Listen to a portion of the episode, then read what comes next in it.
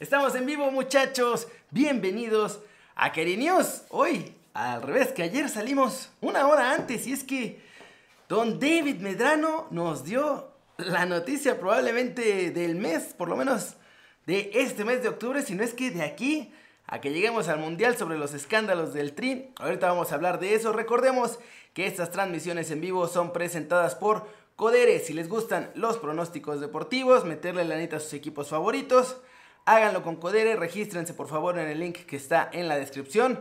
Y Codere les triplica su primer depósito hasta 3 mil pesos, solo para mayores de edad y siempre con responsabilidad. Hablando de pronósticos que pues, no esperábamos, o más o menos sí.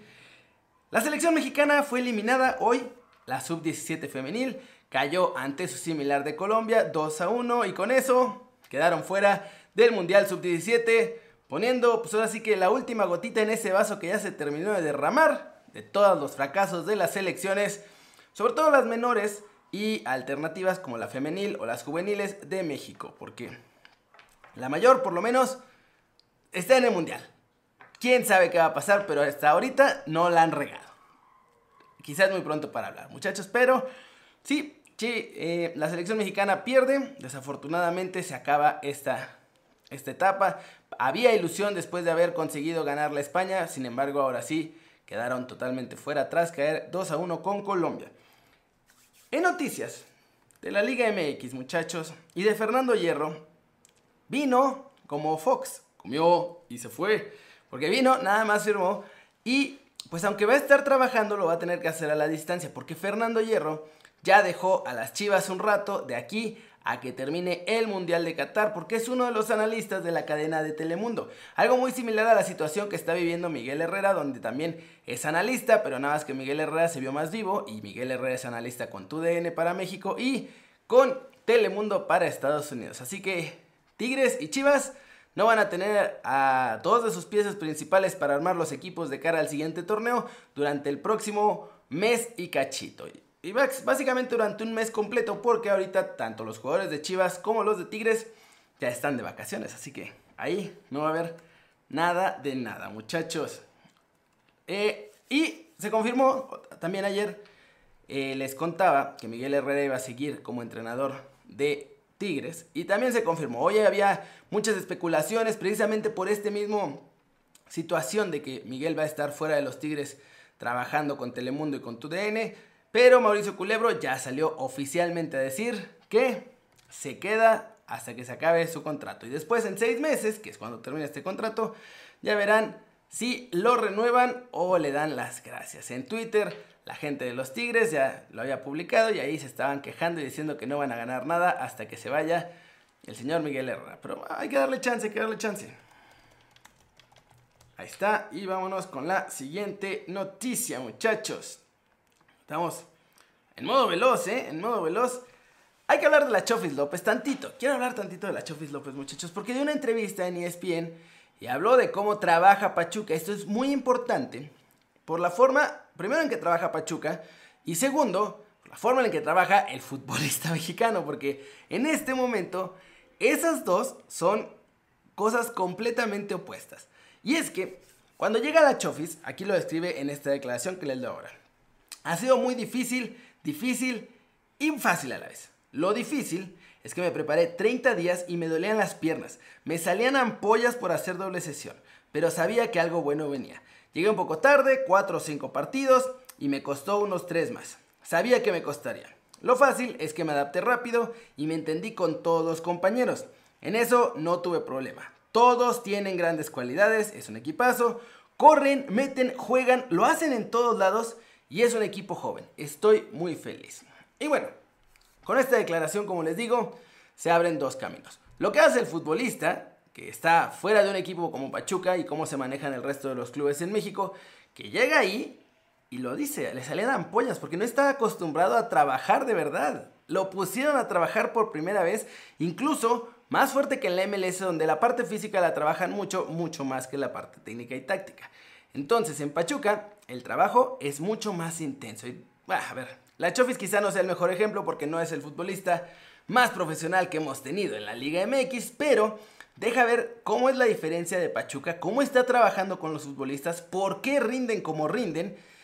Y si Almada puede imprimir este sello en un posible futuro puesto de entrenador de la selección mexicana, quizá sería muy bueno para ir cambiando la mentalidad del futbolista mexicano. Ahora ya lo está haciendo ahí con Pachuca, incluso a la Chofis le está cambiando la mentalidad y miren muchachos que para mí eso ya tendría que considerarse un éxito absoluto, pero absoluto porque la Chofis es la Chofis, es la Chofis, es la Chofis muchachos. Vamos, vamos con la siguiente noticia y esa es la buena, es la que querían ver, es por la que entraron a este video, es Don David. Don David Medrano entrevistó a Néstor de la Torre. Y bueno, no hay nada en el chat, no me sale el chat, muchachos. ahí están, ahí están en el chat ya.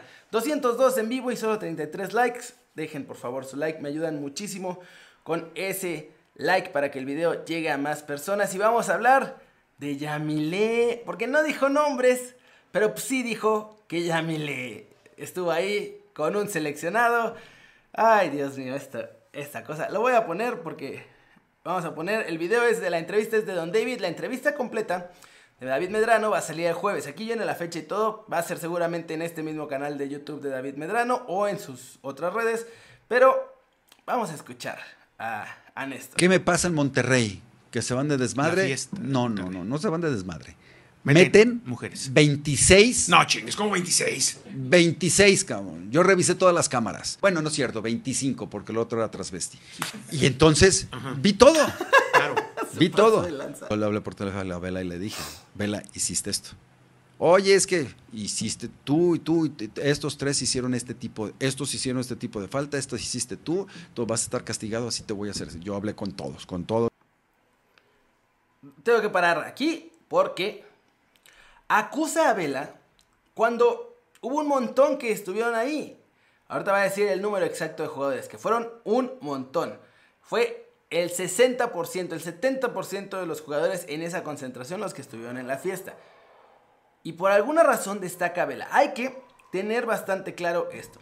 Carlos Vela deja a la selección mexicana después de esto porque le achacan toda la culpa, quizá Incluso ni la tuvo. O sea, estuvo en la fiesta y estuvo echando cotorro, pero quizá él ni siquiera fue de los organizadores porque su indignación es tanta que dejó a la selección mexicana. Todo el tiempo que estuvieron Carlos Salcido y Gerardo Torrado, por lo menos, en la selección de México, Carlos Vela decidió no ir. Se fueron los dos y regresó para estar con la selección mexicana, con Juan Carlos Osorio en esta etapa. Regresa Torrado ahora como directivo a la selección mexicana y casualmente, Vela una vez más no quiere volver al tri. Así que todo fue para tapar a estos señores, en especial a uno que estaba en el baño haciendo quién sabe qué cosas con quién sabe quién. Que además estuvo preguntando si lo iban a cachar. Miren nada más, ahí les va. Vamos a darle al play. Antes de... Fueron como 16 a la fiesta. No te, no te avisaron, no te consultaron, decir nada. terminó el partido, danos chance. Nada. de 23. Nada, yo me enteré. Yo me enteré. Llegando a mi oficina, llegamos a las ocho y media a México. Llego a mi oficina, me siento, diario me tenían mis periódicos, empiezo a ver periódicos, empiezo a ver. Bronca fue. Y entonces de ahí empieza toda la bronca. Yo no me di cuenta. En esto. Y entonces había gente que me decía, no, es que yo no fui, yo no. A ver, güey, yo vi las cámaras. Hubo una persona que vive en el extranjero, que jugaba en el extranjero, sí. que me preguntó, oye, ¿hay cámaras en el baño?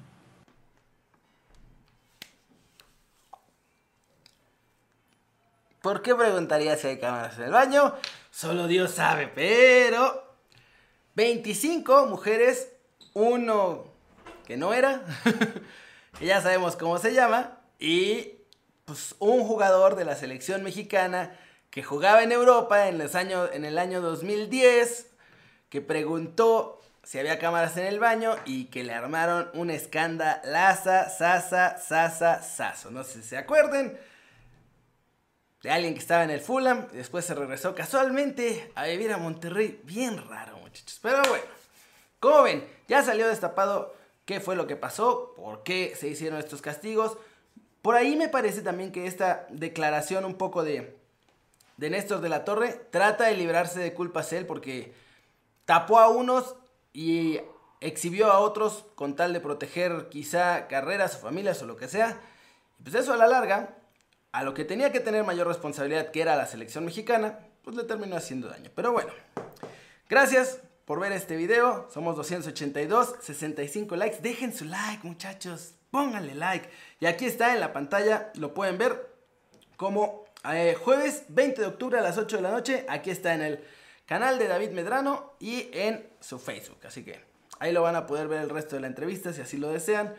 Pero, pues a ver, vamos a ver qué más trapos sucios salen de toda esta entrevista. Mientras tanto, yo le voy a mandar saludos a toda la bandera. Recuerden nada más, una vez más, que Codere patrocina estas transmisiones en vivo. Si les gustan los pronósticos deportivos, denle click, regístrense en el link que está en la descripción.